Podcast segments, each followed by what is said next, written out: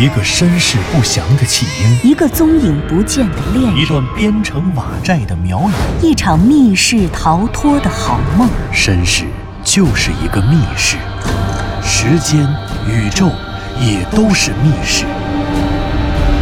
既然逃出去了，就别再回来，再回来。请听长篇小说《望山没有南风向》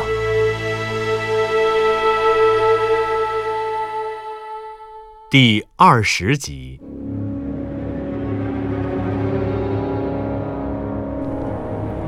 向南风找到了石碑，又在山顶发现了一个隐藏在山谷中的奇怪水潭。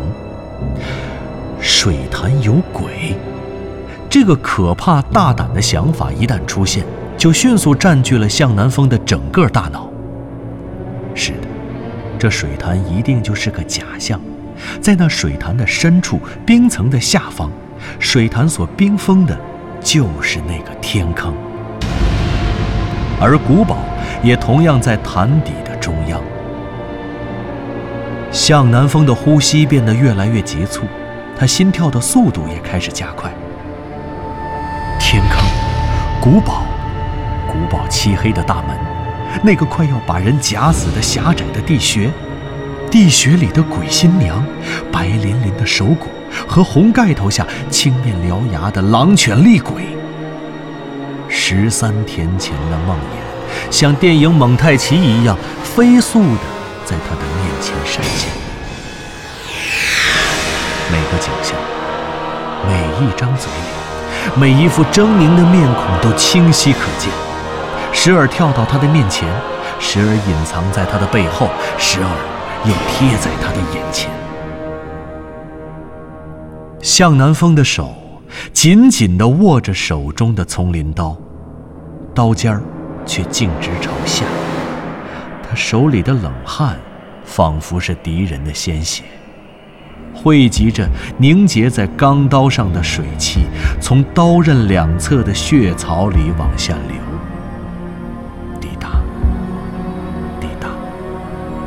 汗水滴落进泥土。像所有不常见鬼却又不敢笃信无神论的普通人一样，此刻的向南风饱受着世间最极端情感的摧残。恐怖无时无刻的不再督促他，不再恐吓着他。若不立刻拔腿就跑，恐怕就再也没有机会了。但是，向南风也不知道，是不是那个种在枕头里的篾片谷。赋予了他超自然的力量、超自然的欲望和爱。他如此胆大妄为，如此别无选择，仿佛这世界上只有一条路，这条路只能通往山谷里的那个水潭。就快到了，就快到了。向南风离水潭的距离越来越近了，他甚至能够看到。那青青灵的冰面上折射出的远处高山的倒影，那水潭好亮啊！在这太阳被漆黑吞噬的暗夜里，这水潭竟然像是坠落在深山里的月亮。如果他不抬头，如果他只看到了这个水潭，他甚至会误以为此刻天旋地转，那水潭才是真的月亮。向南风走向了水潭上，准确地说，是他的右脚踩在了水潭的冰面上。瞬间，寂静的山谷中，脚下的冰面上发出了咔咔咔的细微的声音。那是冰面破碎的声音，是冰层正在断裂的声音。向南风猛地拔腿，又站回了水潭边的岸上。不行。不能就这样下去。向南风狠狠地摇了摇头，仿佛如梦方醒。他感觉自己刚才的精神由于受到巨大的压力，好像被冰封了起来。他一直在径直朝这边走，可身体虽然在运动，大脑却好像停摆了。不行，当然不能就这样走上去。这样走上去，薄冰一旦裂开，在这冰冷的潭水里，在这杳无人烟的深山中，他非但不可能找到归路遥，不可能找到通往梦境世界的入口，反而会在三分钟内心脏骤停，冻死在这个诡异的水潭当中。这一瞬间，向南风下意识地将自己的重心移回到了左脚上，重新稳稳地站在了水潭边裸露在沙砾外的岩石上。这，向南风低下头，头灯的光自然而然地照射到了他刚刚右脚踩踏的冰面，洁白但透明的冰面上，出现了一块与前脚掌大小相似的白斑。这块白斑猛地看起来，并不像周围有那么高的通透度，但如果仔细看，就会发现，这白斑其实正是压力作用下内部结构发生变化后的冰层。水潭的冰层很薄，向南风猜想，或许只有三五厘米左右厚，被他右脚脚掌踩踏的冰面内部，从中心碎成了无数细小的晶体。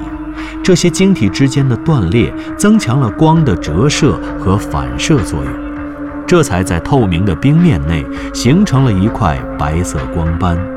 随着光斑直径的延长，越是向外，光斑的颜色越浅，冰面的通透度也越高。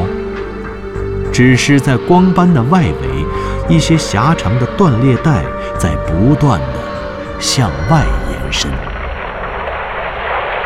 就在此刻，冰面里忽然发出了“砰砰砰”的爆裂声，紧接着“咔”的一声，冰面裂开了一个口子，冰面下的水顺着口子突涌上来。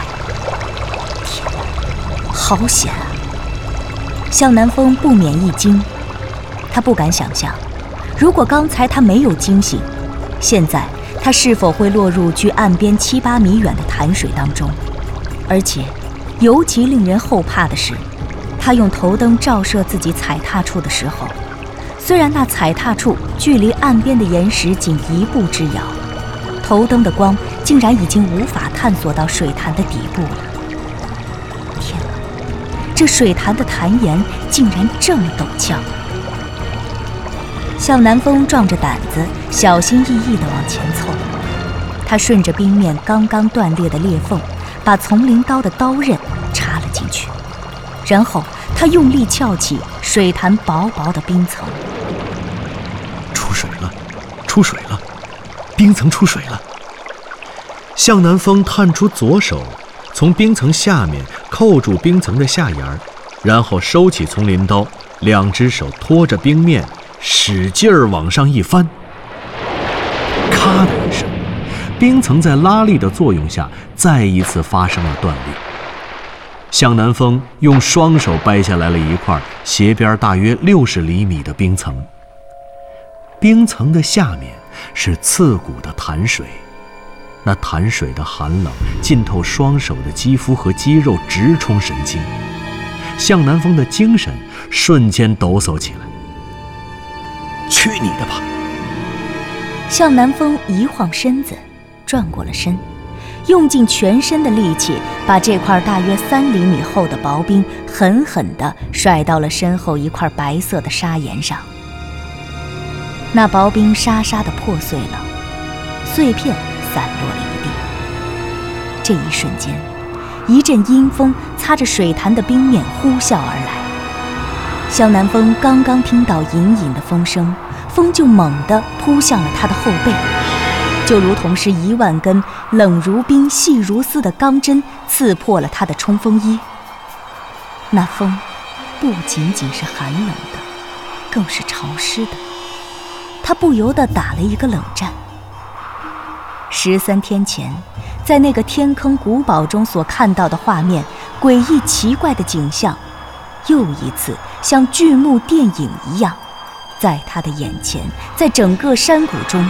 播放出来。风吹动高至肩膀的草，发出沙沙的响声。那些草的叶片上仿佛生长着密密麻麻的倒刺，叶片之间的摩擦也能发出令人心塞的刺耳的回响。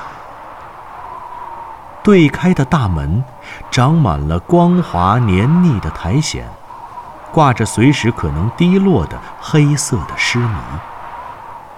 暴露在湿泥里的怪鱼，仿佛刚刚还有呼吸，但却死气依旧，散发着腥臭的气味。锈迹斑驳的古老吊灯。仿佛摇摇欲坠的达摩克里斯之剑，随时可能坠落，径直插入你的颅骨和脊髓。这一瞬间，阴风掀起潭水潮气的这一瞬间，向南风打开了强光手电，手电强劲的光束，如同摧枯拉朽的生命撕扯着死亡般的暗夜，凶猛地射入被掀开了冰层的潭水之中。然而，向南风仿佛听到了“唰”的一声，强光手电的光束迅速被水潭吞噬得无影无踪。天哪！离岸仅仅一步之遥，可这潭水竟然已经深不见底。就在这时，向南风恍然大悟。那些十三天前梦境世界中的怪象，叶片极长的草，光滑的苔藓，漆黑的泥，死去的怪鱼和斑驳的金属吊灯，这些奇怪的事物、诡异的场景，之所以会与这万物凋零、天干物燥的寒冬格格不入，之所以能够出现所谓梦境与现实截然不同的视觉反差。真正合理的解释，当然只能有一个，唯一的一个，那就是这些事物不可能存在于什么自然的天坑里，它们只能是长存于眼前这片诡异漆黑的水潭里。水潭、天坑、古堡、密室。路遥，路遥，你究竟在哪里？路遥，路遥，你究竟在哪里？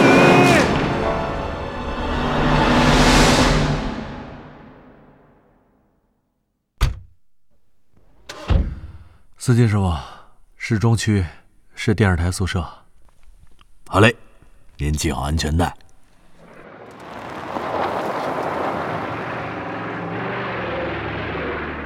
五天的守南山之行，天亮前就进山，天黑很久才出山，晚上就在雍家村外的小旅馆忍上一宿，然后第二天天不亮继续进山。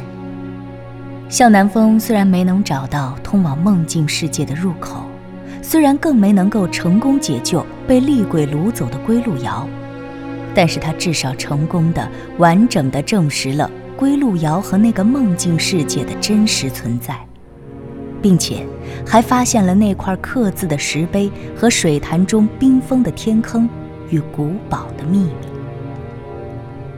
向南风没有贸然下水，当然了，他想都不用想，这种愚蠢的行为除了送死，什么也无法获得。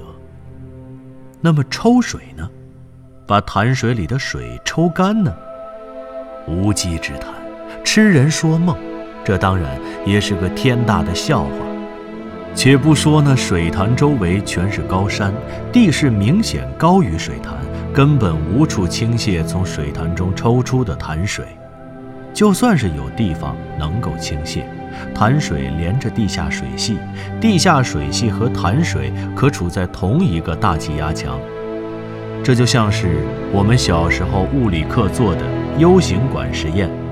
你若想让水潭里的水位下降，你所要抽出来的水的体积，绝不仅仅是潭水在水位下降区间内的水量，而是整个地下水系处于同一水位上的水量总和。天哪，这根本就是不可能完成的任务。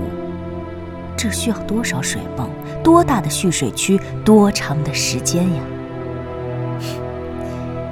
抽干水潭里的水，无异于修建一个水利工程。向南风失魂落魄地爬出了守南山，又失魂落魄地坐上了奔向市中心的出租车。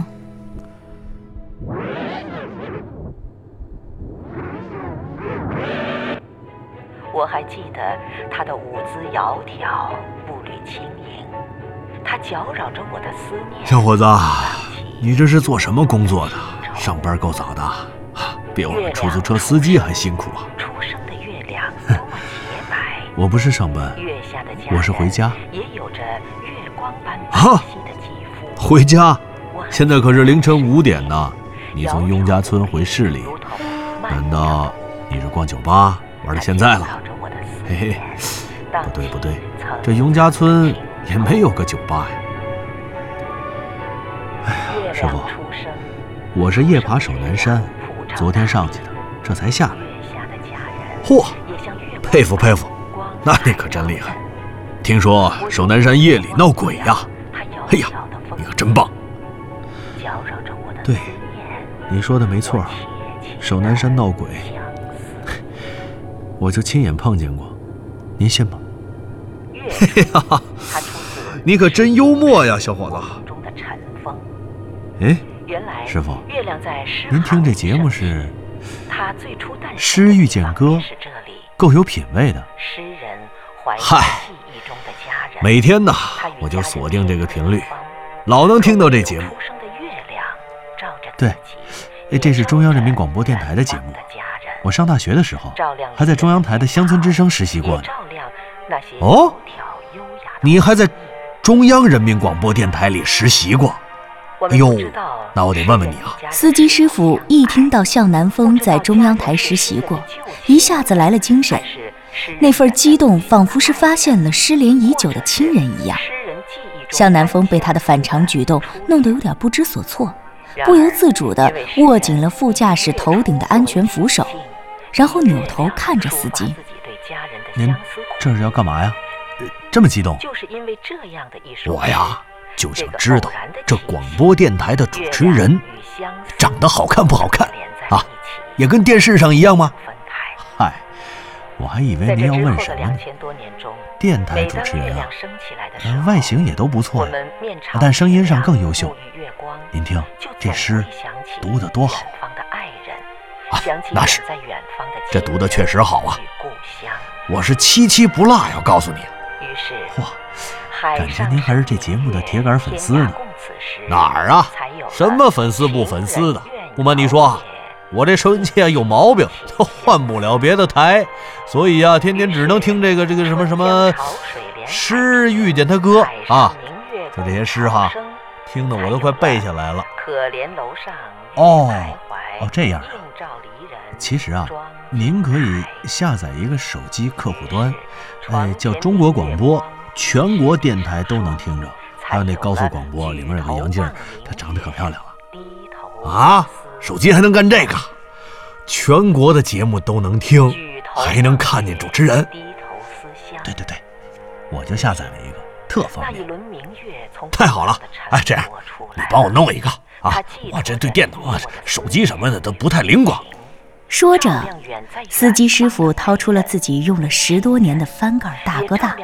向南风愣了一下，哎呦，师傅，您您这手机啊，您您还是好好开车吧。我刚才跟您开玩笑呢。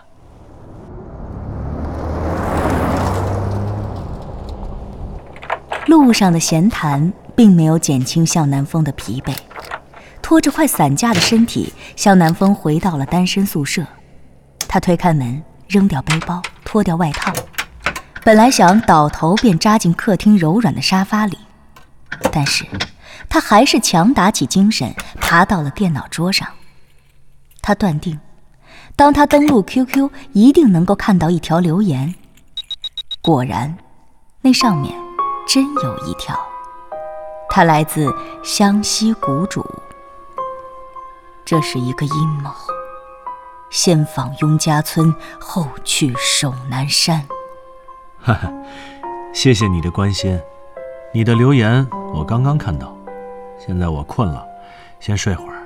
希望今晚你能上线，继续聊聊。晚上见。大病初愈，又加上严重的体力透支，向南风一觉竟然睡到了当天傍晚。直到电脑音箱中不停地传来嘟嘟的 QQ 信息提示声，向南风才睁开眼睛。他从床上爬起来，用双肘支撑身体，半坐在床头，扭头看着电脑屏幕上 QQ 对话框里不断跳出的留言。今天的湘西谷主上线还挺早。向南风，看你消失了五天。从第一天开始，我就猜想你去了守南山，是吧？你肯定是去了守南山。怎么样？爬了五天山，做了五天有氧运动，有没有练出肌肉啊？你今天怎么上线这么早？才晚上七点而已啊！睡不着了，所以索性起床看看你是否回来了。什么？你白天睡觉？啊不不不，难道你不在中国吗？我从来没有和你说过我在中国啊。啊？难道你不是中国人？难道你就没有什么别的要跟我说吗？啊，好吧，我对你一无所知，可是你却好像对我了如指掌。还是说说你在首南山都干了些什么吧，有没有收获呢？收获是有的，我找到了两个线索，但可惜的是没有进展，碰壁了，不得不回来。哦，愿闻其详。我有两个发现，第一，还记得我跟你说，十二月二十五日凌晨，我和归路遥曾经在一块石壁上刻了字，然后刻完了才发现，那居然是一块断掉的古代石碑，还记得这事儿吗？我又找到了那块石碑，而且奇怪的是，那石碑上我们的刻字居然还在。我当时就晕了，我甚至感觉自己已经在无意间迈进了梦境世界的入口。但很显然并没有。哼，好吧，说说第二个呢？第二个，就是我找到了一个水潭，我敢断定，那个天坑和天坑里的古堡。就在水潭下方。那你下到水潭底下了吗？这也正是我发愁的地方。那水潭根本下不去呀，水太深，而且温度太低，我实在不知道该怎么下去。这才折返回来了。你就是开个潜水艇下去，你也照样找不到古堡。为什么呀？古堡明明就在那下面，我敢肯定。那水潭底下是苗妖的世界，被苗妖封住了。你一个凡人，凭什么打开它？就凭爱情吗？还是勇气？还是凭你已经中了灭片蛊？那你说，凭什么？理性的推理。推理？呵呵。向南风看着屏幕上的这句话，感觉除了呵呵，好像什么也不想打了。湘西谷主继续追问道：“你觉着我这句话是废话是吗？”显然，建设性不够强。我反复告诉你，你应该去的是雍家村，而不是守南山，但你偏偏不听。好，我就问你一句话：你一直在想归路遥去了哪里？归路遥是谁？但是你有没有想过，你是从哪里来的？你又是谁？什么？什么意思？我是谁？